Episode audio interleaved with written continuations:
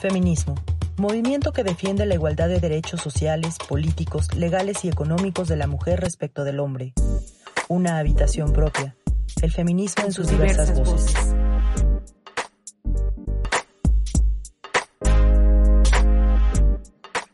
Pues saludo a todos los que nos escuchan en este momento en un episodio más de Una habitación propia, este podcast donde abordamos distintos temas eh, pues que tienen que ver con los feminismos, con la perspectiva de género.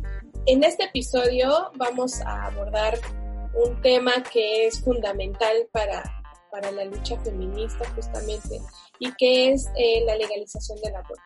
Y para ello tenemos a eh, dos invitados en este momento, probablemente tres, esperamos que, que llegue la tercera invitada.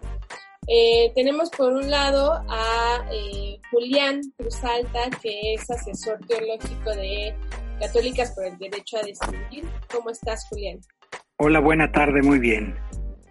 ¿Te puedes presentar un poquito, eh, decirnos qué haces tú en Católicas por el Derecho a Decidir y un poco a lo que te dedicas, lo que quieras contarnos de ti? Sí, yo soy fraile dominico desde 1977, soy profesor de teología y estoy desde el inicio de Católica, soy de los fundadores, soy del grupo que organizó la fundación hace 25 años de Católicas por el derecho a decidir.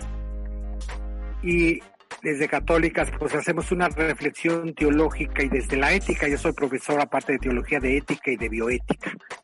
Entonces sigo en activo como profesor y sigo colaborando en Católicas como revisando toda la parte teológica, creando argumentos para la defensa de los derechos sexuales y reproductivos y trabajo como asesor de muchas organizaciones feministas de América Latina.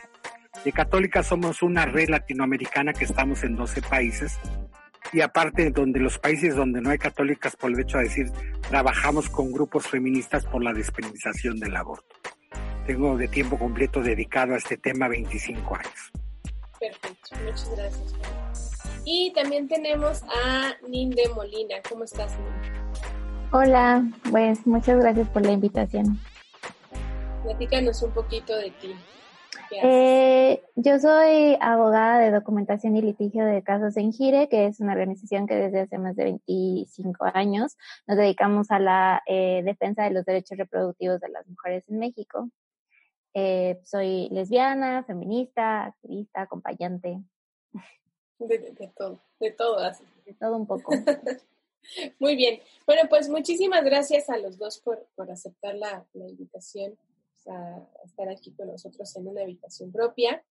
Y bueno, pues eh, la verdad es que el tema de hoy pareciera, yo, yo siempre digo que pareciera ser un tema que ya no tendría que, del cual ya no tendríamos que estar hablando de esta manera, ¿no? O sea, que ya no tendría que ser tema, ¿no? Pero sin embargo, en México, como en muchos países de América Latina, sigue siendo un tema, ¿no? un gran tema en el que además, pues bueno, eh, pues ahora sí que eh, hay como, eh, pues es, es muy emblemático en la lucha feminista, por supuesto, también crea pues hay muchísima discusión, por supuesto, tomando en cuenta además pues la educación que tenemos y la educación religiosa, etcétera. Pero creo que la despenalización del aborto efectivamente pues va mucho más allá del tema eh, moral, que muchas veces es el que sale en este tema. Y a mí me gustaría preguntarles, en principio, cuál es su posicionamiento frente a este tema y por qué es que eh, tenemos que estar hablando de la legalización del aborto en un país como México. Quien quiera empezar. Pues yo si quieren. A mí me parece que cuando uno oye la palabra aborto es un tema cargado de mucha cuestión emocional, más que de ideas o de argumentos de emociones. Y entonces lo primero para plantear este tema hay que desmontar esta bomba, hay que separar. Entonces hay que volver a repensar las cosas separando. Por un lado hay que analizar ideas y del mundo de las ideas son los derechos humanos que tiene que ver aborto con derechos humanos, con ideas, toda la parte de argumentar. Ahí está la discusión rica, pero el 95% de la discusión en México de aborto no está ahí. Otro tema importante que hay que analizar por separado, no junto, es el asunto de valores, el asunto de principios, que tiene que ver con la ética, el asunto ético. Allá en las ideas y los derechos, pues tiene que ver con la parte jurídica, lo de legalizar. Aquí tiene que ver con la ética, pero una ética más laica, una ética pública, somos una república laica México, ahí tendría que estar la discusión. Y por otro lado están las creencias. El problema es que en México la discusión está en las creencias y ahí nos vamos a matar, porque las creencias no es una, son múltiples. Y México venimos de una de tres guerras religiosas. El tema creencias para nosotros es una bomba, nos matamos las mexicanas y los mexicanos. No es el resto de América Latina que no han tenido guerras religiosas tan fuertes como nosotros. Por eso, para desmontar esta bomba, yo creo que hay que ver por un lado ideas, derechos, por otro lado, principios y valores, y por otro lado, el asunto de las creencias. Es decir, los congresos tendrían que estar discutiendo el asunto de ideas y de derechos. Yo acompaño mucho las discusiones de los congresos locales del país y el 95% de la discusión es en creencias a estas alturas. Obviamente es una bomba porque creencias tiene su método. Las creencias no funcionan con método científico. Ciencia es explicar efectos por causas, explicar. No, las creencias tienen un método de conocimiento muy antiguo, que es el método simbólico. Es la misma metodología del arte. No es que sean locuras, nada más que ahí el método, método simbólico es como la poesía, por eso está cerca del arte. Depende de las interpretaciones, de las emociones.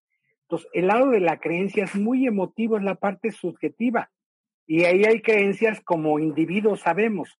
Por eso es muy difícil llegar a acuerdos en el mundo de las creencias. Por eso en los países que han avanzado, la discusión está no si el aborto es pecado, no si el aborto es derecho o delito. Ahí debe estar la discusión. En México la discusión sigue siendo si es pecado. Y lo grave que en un Estado laico, congresos de diputados locales sigan discutiendo si es pecado. Yo siempre insisto en los congresos, no la discusión tiene que ser si es derecho o si es delito en el mundo de las ideas, porque ahí sí podemos discutir, son argumentos. Cuando me llevan al mundo de la creencia no se puede discutir, comparto tu creencia o no la comparto, tengo otra. El mundo de las creencias es blanco y negro. Soy de tu creencia o no comparto tu creencia, tengo otra o no tengo creencia. Y eso un Estado laico lo respeta. El artículo 24 y el artículo 40 de la Constitución Federal es claro. El mundo de las ideas sí es con argumentos y allá tenemos que discutir. Nuestro problema es que el aborto no lo, no lo miramos desde el mundo de las ideas y los derechos, la parte jurídica. Seguimos en el mundo de la creencia. Digo, en las iglesias está muy bien, nosotros desde las iglesias discutimos eso, en católicas trabajamos mucho desde el mundo católico si es pecado o no es pecado y tenemos argumentos para decir que no es pecado.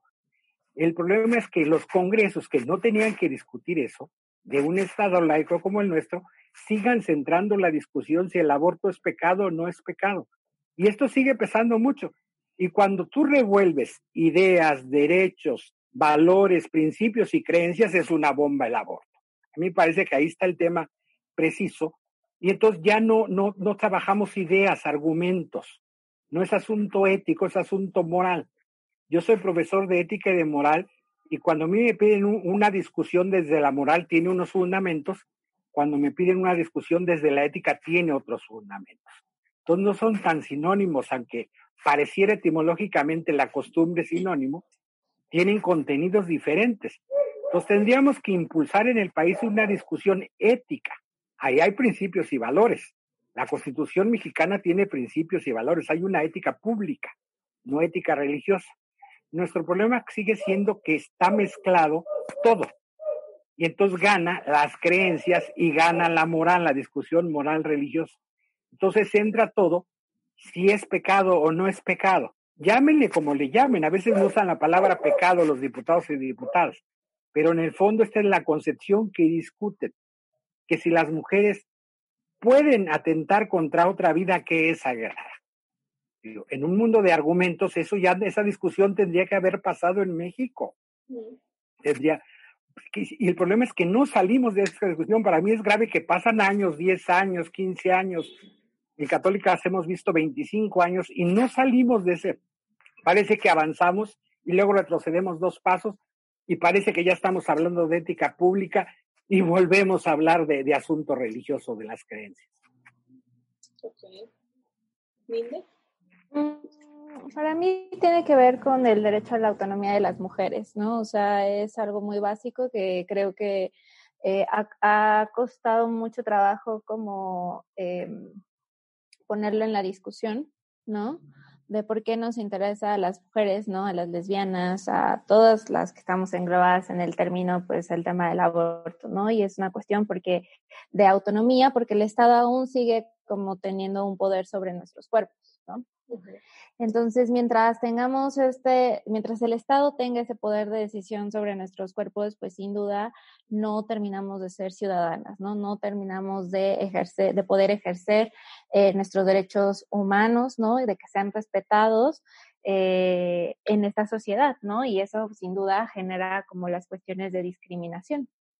Entonces, a mí me parece que a raíz de, la marea verde argentina, ¿no? De todas las discusiones que se dio y que se hizo como esta ola verde en América Latina, pues a México estamos volviendo a hablar desde el, campo social, más allá de lo que se habían hablado como en los congresos, de nuevo del aborto y entonces empezar a desmitificar, ¿no? Porque el aborto tiene un montón de estigmas alrededor de ello y pues podemos ver cómo influye dependiendo de, por ejemplo, qué tipo de intersecciones te cruzan ¿no?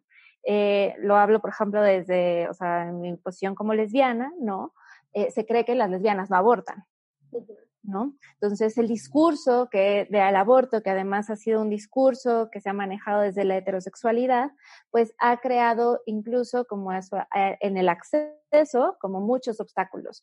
Entonces, ahora en esta nueva conversación, ¿no? Es que se están abriendo las puertas para quitar esos mismos estigmas y entonces realmente lograr, ¿no?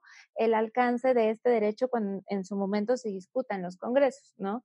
Más allá, además del contexto, digo que sí hay como este tema conservador y religioso, ¿no? Que hace que eh, pues las personas se vean influenciadas, pero también ya hay otras, hay otro tipo de discusiones donde vamos más allá, ¿no? De cuestionar cómo estamos haciendo la exigencia de, de este derecho, ¿no? Estás escuchando una habitación propia. Sí, a mí, a mí me parece muy interesante este, las dos posturas, ¿no? Porque finalmente sí, estamos dentro de una sociedad mayoritariamente católica, ¿no? Con creencias católicas, pero además, eh, pues, justo católicas por el derecho a decidir me parece importante porque están diciendo, oigan, a ver, eh, una cosa es que tengamos creencias religiosas, ¿no? Y otra cosa es la parte de los derechos humanos, ¿no?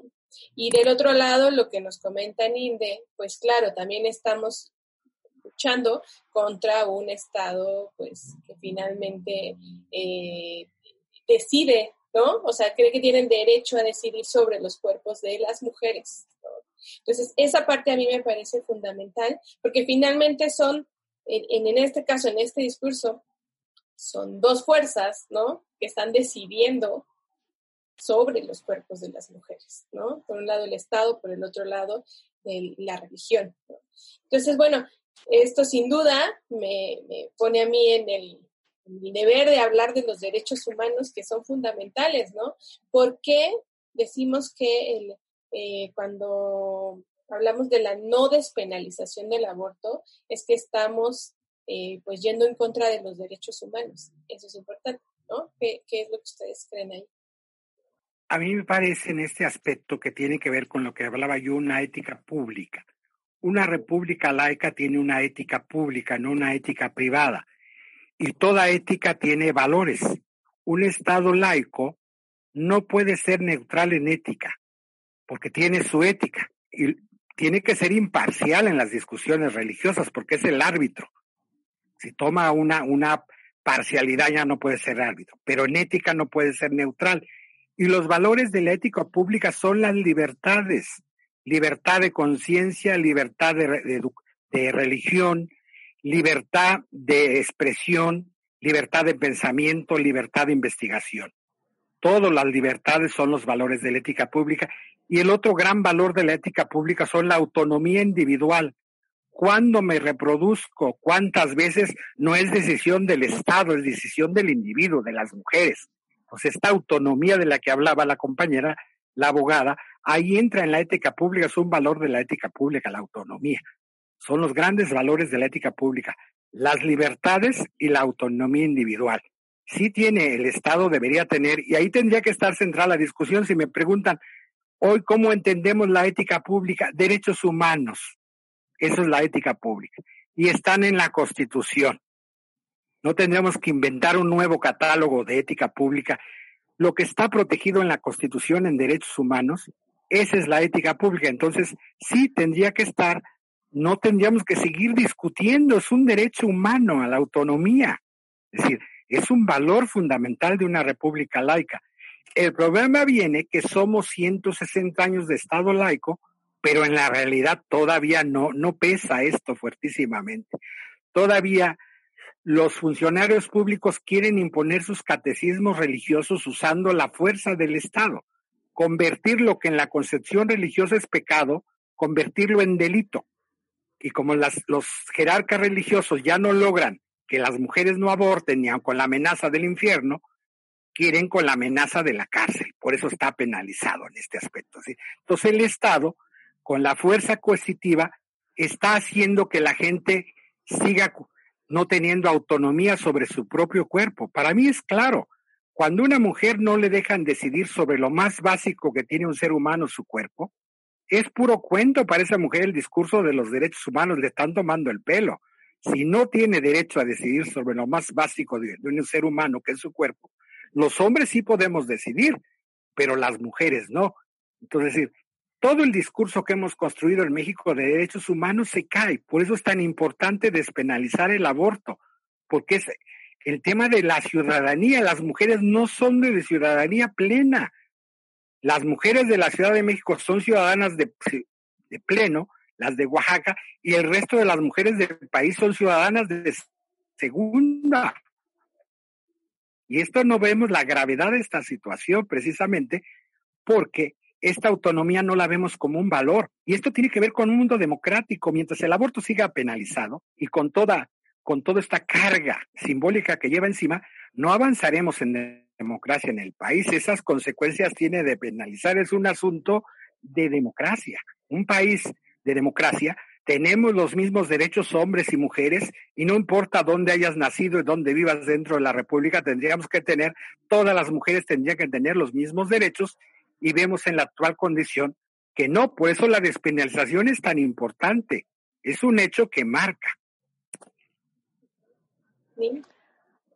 Pues coincido, digo, es una cuestión, o sea, cuando hablamos de derechos humanos, justo hablamos de que todas las personas los gozan, ¿no? Entonces, el, o sea, el hecho de tener eh, una identidad, ¿no? Autonomía, seguridad jurídica, salud, supone que todas las personas que habitamos en el país, pues tendríamos ese derecho, ¿no? Y se tendría que respetar y el Estado tendría que ver cómo verla para que se garantice su ejercicio y su cumplimiento esto no pasa, ¿no? Porque cuando vemos, pues hay una división entre lo que se considera que son los derechos humanos para los hombres y para las mujeres, en este caso, enfocados hacia los derechos sexuales y reproductivos, ¿no? Entonces, en esa línea, pues sin duda empezamos a hacer como diferencias entre hombres y mujeres, ¿no? Que los hacen de ciudadanos, como decía eh, Julián, ¿no? De primera, segunda clase, ¿no? Y luego dentro de las propias mujeres empieza a haber esta, esta subclasificación de acuerdo a qué lugar en el país te encuentres, ¿no? Que puede ser que tengas más o menos derechos. En este caso, pues para eh, interrumpir tu embarazo, ¿no? De acuerdo a las causales y demás.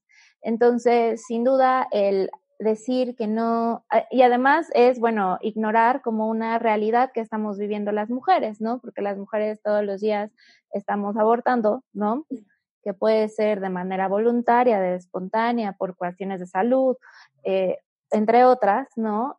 Y que el hecho de negar este derecho no quiere decir que entonces está eh, cambiando la situación, ¿no? Eh, en el contexto, sino que se convierte entonces ahora en un tema de justicia social, porque si yo tengo más recursos, probablemente vaya a ser atendida en un hospital eh, privado, ¿no? Donde no voy a ser criminalizada, puede ser. Eh, pero en cambio, si no cuento con los recursos, tengo que ir a un hospital público, pues entonces ya dependerá de quién me atienda y de qué clase de, de, pues de opinión tenga al respecto que me van a brindar la atención, ¿no? O no me la van a brindar o incluso me van a criminalizar. Entonces, eh, cuando uno va viendo como justo el hecho de negar algo tan básico, ¿no? Como el derecho a la autonomía sexual y reproductiva, eh, tiene estos efectos, ¿no? Que además, pues no solamente como cooperan con el tema de la discriminación entre hombres y entre hombre y mujer, ¿no? Sino también dentro de las propias mujeres de acuerdo a asuntos de clase, raza, eh, orientación.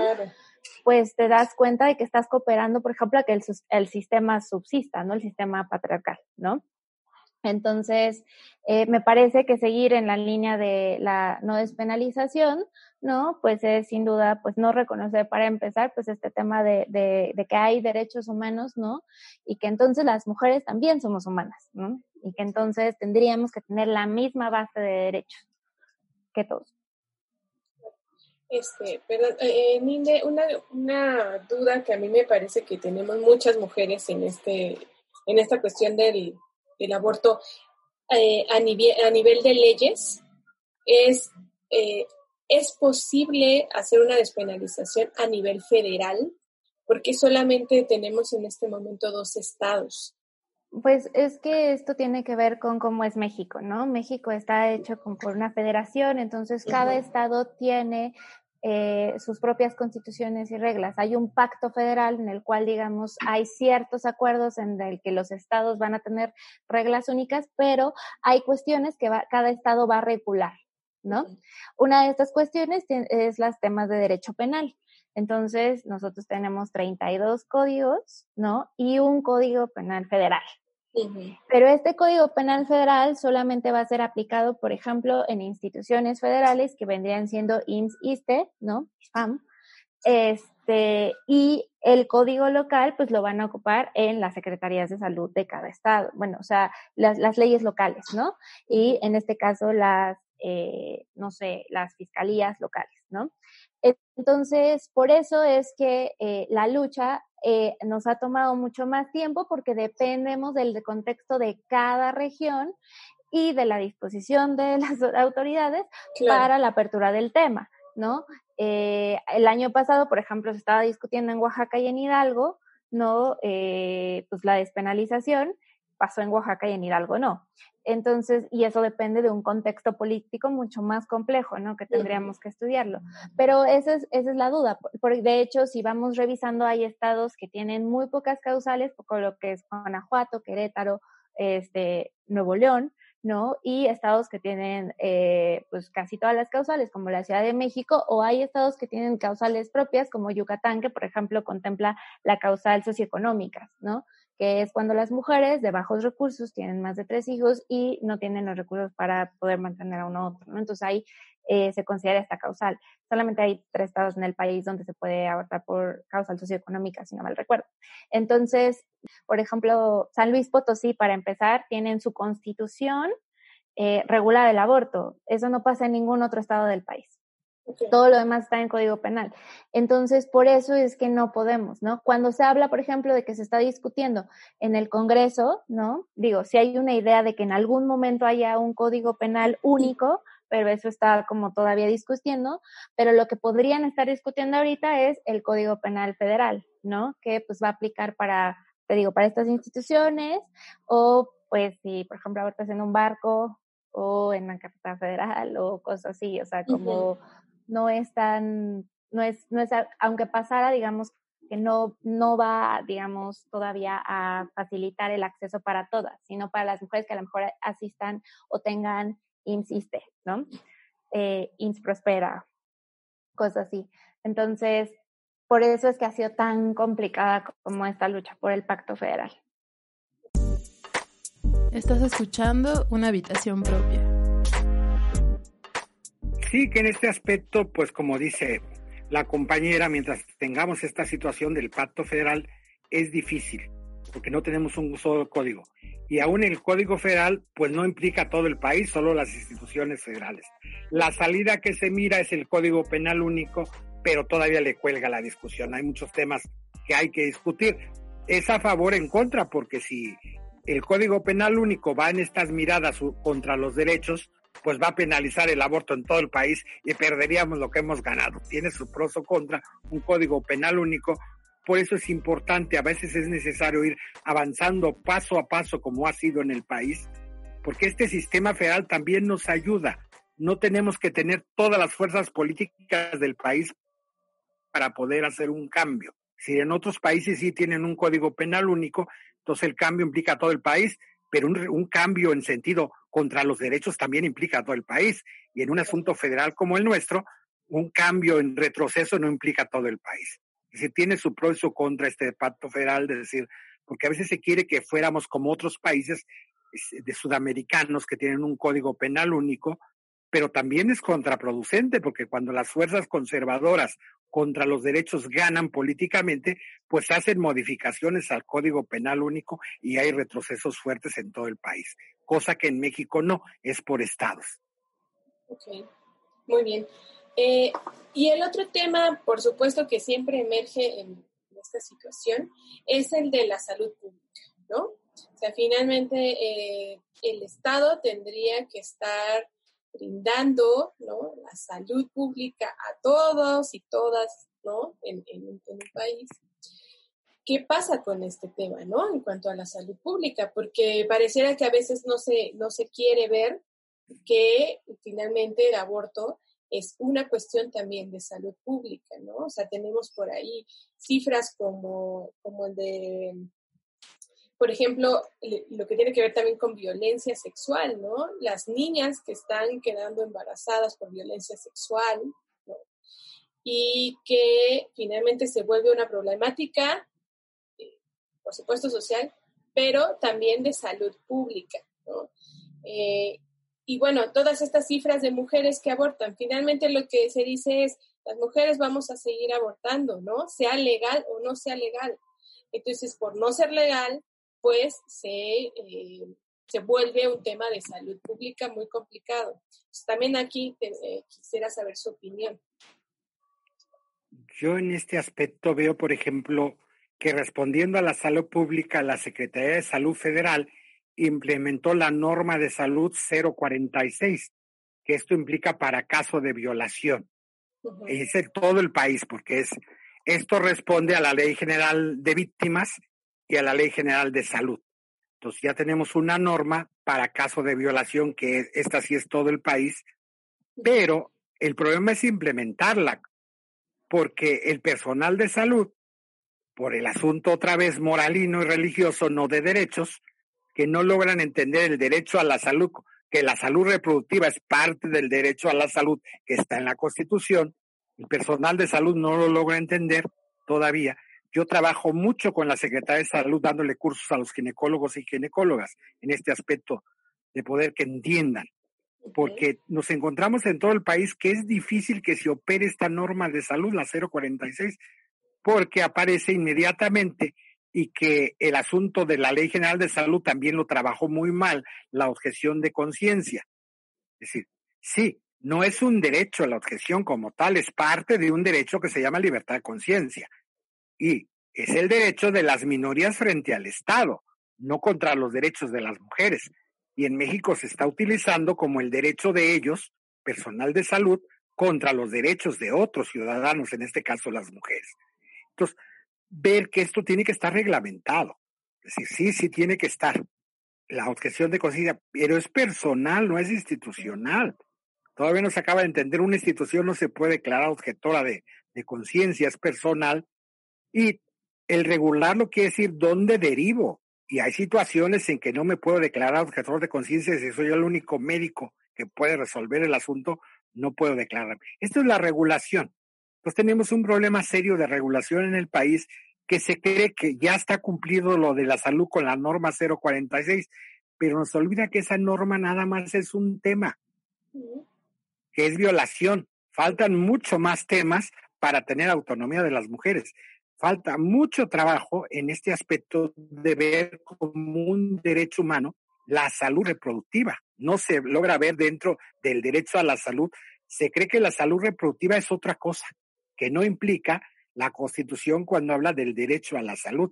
Creo que ahí faltan más normas, aparte de la 046, que impliquen muchas cosas y que se respeten, porque somos un país de normas que es archívese, promulguese y archívese. El personal que la tiene que cumplir no las cumple porque falta educación al personal que tiene que cumplir esas normas. O sea, la Secretaría de Salud no le importa en el fondo. O sea, ya los grupos feministas nos dieron nuestro dulce, la norma 046, ya no molesten, pareciera este juego, es decir, ya tienen su norma, ya no den guerra. no, pero lo que nos interesa es seguir la discusión, cómo perfeccionamos esa norma y nuevas normas que hacen falta para cumplir el derecho a la salud. No se mira como obligación del Estado el derecho a la salud y la salud reproductiva es para la gente exquisita, es así como eso no es básico. Si, si no es básico la reproducción en un país, que es básico, para mí eso es básico. Si es un tema pendiente en el país, el asunto del derecho a la salud y a la salud reproductiva, ni se diga. Estás escuchando una habitación propia. Yo creo que yo retomo la idea de que cuando se habla como de aborto por un tema de salud pública es por justo las consecuencias que tiene, ¿no? Como estabas diciendo, pues no quiere decir que las mujeres no estén abortando, pero también el hecho de cómo están abortando, pues implica, eh, pues si va a haber, o sea, si lo está haciendo eh, de manera segura, en la cual no ponga en riesgo su vida, ¿no? En algún momento cuando se empezó a hablar de aborto, en, o sea, como en los 80s, 90s, pues lo que se hacía énfasis era en el tema de la mortalidad materna, ¿no? Que aumentaban las cifras de la mortalidad materna, ya no solo en el parto, sino por estas mujeres que recurrían a abortos inseguros, ¿no? Eh, entonces, desde ahí es que el discurso ha ido como cambiando porque pues a final de cuentas si el Estado tiene que garantizar el derecho a la salud, entonces tiene que brindar toda la información y todos los recursos para que esto se haga de manera eh, legal y segura, ¿no? Eh, eh, ahora que mencionaban lo de la NOM 046, pues sí, o sea, la NOM 046 viene a subsanar un tema, ¿no? Que es el tema de la violencia sexual y que creo que tendré, que tiene que estar en el foco, ¿no? No solamente para las niñas, ¿no? Porque siempre cuando hablamos de la NOM 046 y la 47, si no mal recuerdo, se enfoca como mucho al acceso para niñas, pero no, es en realidad para todas las mujeres en edad reproductiva que hayan sufrido algún tipo de violencia sexual y que no solamente, o sea, reconoce el derecho al aborto para aquella que está embarazada por la situación del, abuso sexual, sino que contempla todas las cuestiones de salud involucradas en, aspectos de violencia sexual, ¿no? Como es, por ejemplo, el, acceso a, una terapia psicológica, eh, que se le hagan estudios de ITS de VIH, etc., ¿no? Y cómo tiene que ser el trato, ¿no? Eh, es una norma que vino a quitar un obstáculo eh, por el hecho que ya no solicita la autorización de un ministerio público o de un juez. Una mujer puede ir a un hospital y firmar eh, bajo protesta de decir verdad que es el embarazo que cursa, es producto de una violación y tienen que darle el acceso, ¿no? Esto por el principio de buena fe que se tiene a las víctimas, ¿no? Y de esta manera se protege tanto a las mujeres como al personal de salud que tendría que brindar el servicio. Sin embargo, por ejemplo, y bueno, ya hay, o sea, en realidad cada estado tiene sus causales y tiene que garantizar que este servicio esté, ¿no? Porque era como está la causal salud, ¿no? Que es aquella en la cual las mujeres están, por, el, por cursar el embarazo, están mermando de manera, eh, pues, Em, bastante mala como su salud, ¿no? Y que puede generarles una consecuencia después, eh, riesgo a la vida, que puede decir que por continuar con ese embarazo pueden perder la vida, ¿no? Alteraciones este, eh, congénitas que pues cuando son productos que son incompatibles con la vida, o sea, hay toda una legislación alrededor que el Estado tendría que garantizar, ¿no? Porque eh, dependiendo de todas estas aristas es las complicaciones que pueden tener las mujeres y por tanto pues, lo que se pretende es salvar las vidas de las mujeres, salvar la vida de los adolescentes, de las niñas, ¿no? Entonces eh, tendrían que brindar todos estos, estos servicios, pero también, ¿no? ¿Qué pasa cuando es de manera voluntaria, ¿no? Que es como en la Ciudad de México y en Oaxaca, que se tendrían que dar el servicio sin estigma, ¿no? con la información eh, científica actualizada, ¿no? Para que las mujeres puedan tener un aborto seguro, sea cual sea la decisión por la cual la están tomando, ¿no? Claro. Y que justamente volvemos a caer ahí en, este sistema este, de creencias y como en este rollo moral, ¿no?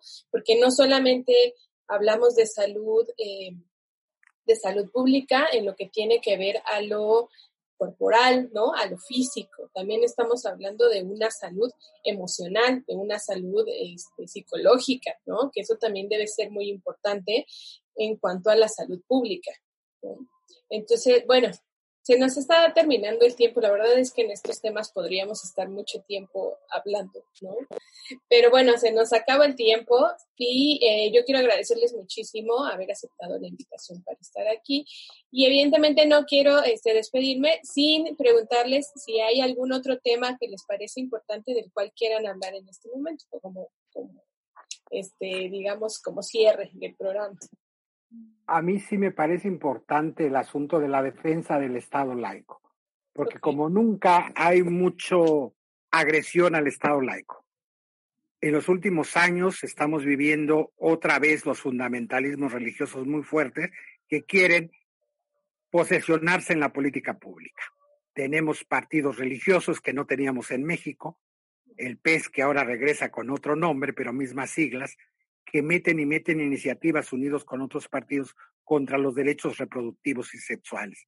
Entonces, es decir, sí tenemos que agarrar en serio porque es tema fundamental para el asunto de, de, de, la interrupción del aborto, es tema fundamental el Estado laico. Necesitamos un Estado que garantice derechos y libertades a las mujeres. Un Estado confesional viola derechos, entonces los fundamentalismos religiosos vienen muy fuerte cada año y es, es global el asunto. México no es la excepción. Tienen mucho dinero, están muy bien organizados. Es decir, nosotros tenemos que estar reaccionando desde los derechos humanos, dar una defensa fuerte por los derechos, porque violar derechos de unos es violar derechos de todos en ese aspecto. Es decir, yo me implico mucho en esta lucha no siendo mujer porque tengo mis límites. Si no pasa por mi cuerpo el aborto, pero entro en la discusión pública de estos temas porque es un asunto de humanidad, pero obviamente la batalla fundamental la da quien su vida está en riesgo en este tema, las mujeres. Pero el fundamentalismo, eso, el fundamentalismo es muy agresivo y sobre todo viene en implicación de políticas públicas. Y hoy, como nunca, estamos viendo un ataque a las políticas públicas. Veamos que la Secretaría de Gobernación ya cambió su reglamento interno porque para el reglamento interno no necesita las cámaras para hacer cambios, es desde la Secretaría. Entonces, ya las iglesias son parte de tomar en cuenta para la pacificación del país y el desarrollo. Ya se invita, yo he ido a reuniones a la Secretaría de Gobernación, ya se toma en cuenta las iglesias. Antes lo prohibía, prohibía el reglamento. La, la oficina de la Dirección de Asuntos Religiosos era para dar las AR, el permiso problemas con las iglesias, pero no era para llamarlas a la política pública. Estamos viendo una escalada donde ya las iglesias son invitadas para diseñar la política pública del país. Entonces sí, yo creo que es fundamental estar alertas en la defensa del Estado laico. Estás escuchando una habitación propia. Y pues yo cerraría justo como con el contexto de la pandemia, ¿no? Que es cierto que ahorita el Estado pues está enfocando mucho en el tema pues de controlarla, pero también que tiene todavía la obligación de seguir garantizando el derecho a la salud de las personas, ¿no?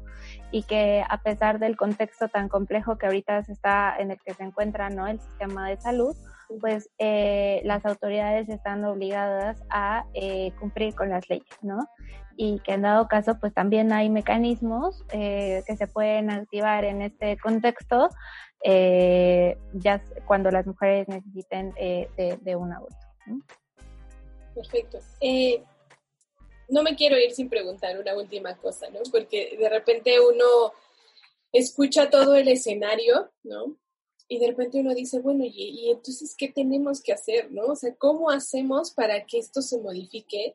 Si la gente que está tomando las decisiones a nivel legal, a nivel Estado, pues eh, precisamente está tomando este tema del aborto por medio de creencias religiosas o por medio también del patriarcado, ¿no? Em, entonces, ¿qué es ¿por dónde lo ven ustedes, no? ¿Qué tendríamos que estar haciendo? Mucho se habla, por supuesto, de eh, una educación sexual, ¿no?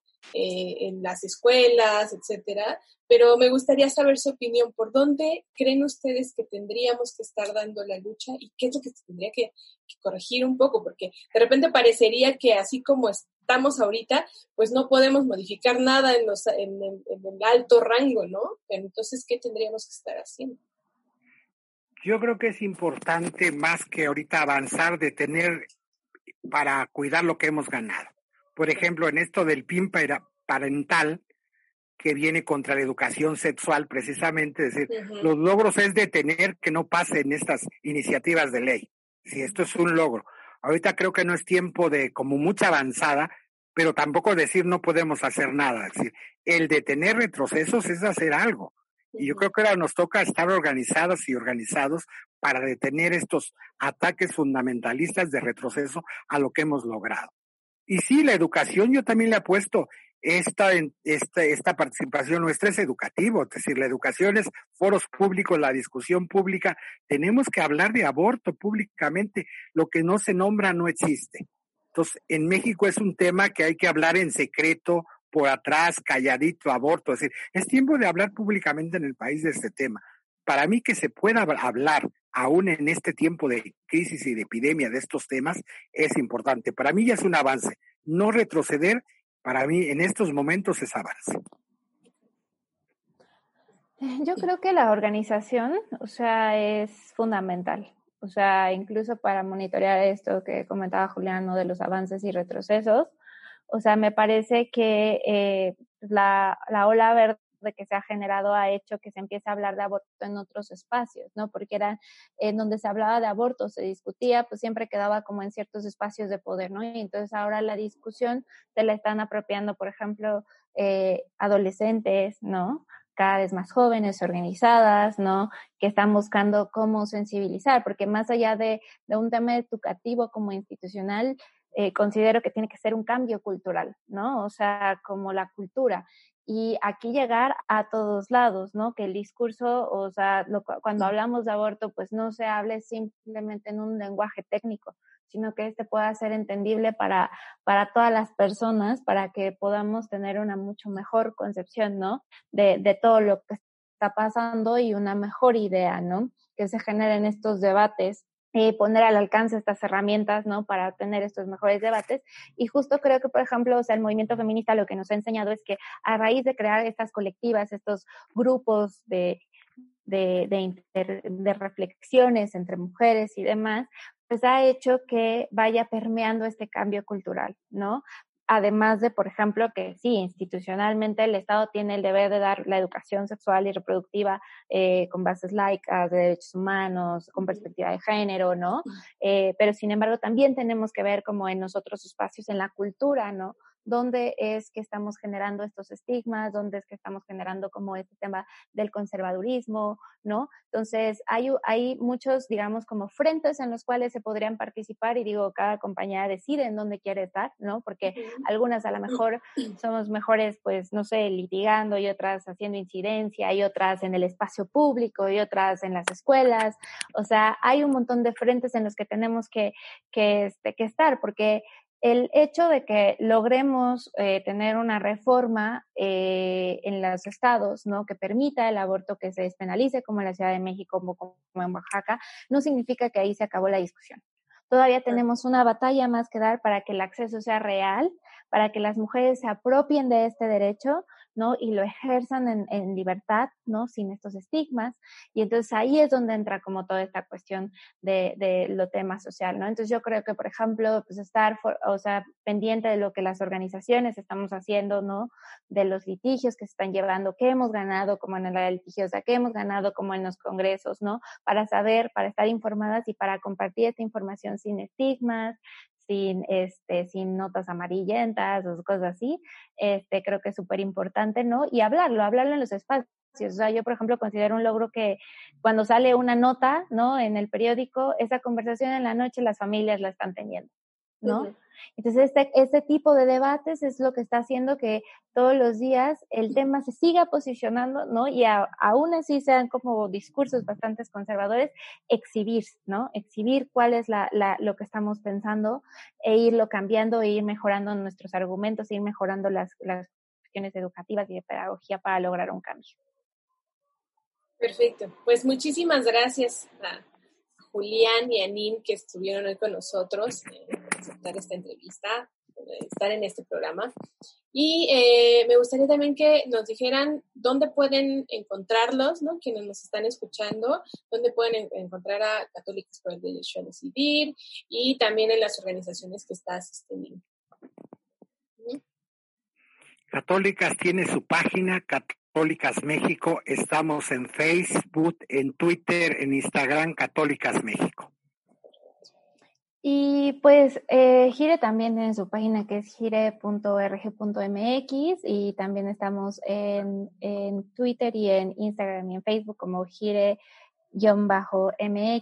y también podrían seguir a la página de la Marea Verde que es MX Marea Verde, si no mal recuerdo es el, eh, sí, MX Marea Verde que estamos en en Facebook, Instagram y en Twitter, ¿no? Que es donde justo pueden ver como todas las cuestiones de acciones sociales que estamos haciendo, este, en las que participamos varias organizaciones y, y que pueden ir viendo como toda, toda la discusión.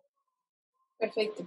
Pues muchísimas gracias. También muchas gracias a todos los que nos están ya sea escuchando por el podcast o viendo por medio de las redes sociales. Eh, ¿Qué esperamos? Pues que justo estas conversaciones salgan solamente de aquí, ¿no? O sea, que se lleven a todos lados, que cada quien las esté llevando a cabo en sus casas, con los amigos, en las escuelas. Y creo que solamente así es que podemos realmente eh, alcanzar el objetivo o los objetivos que tenemos. Entonces, bueno, pues muchísimas gracias. Nos escuchamos en el próximo episodio de Una Habitación. Gracias. Feminismo. Movimiento que defiende la igualdad de derechos sociales, políticos, legales y económicos de la mujer respecto del hombre una habitación propia. El feminismo en sus diversas, voces.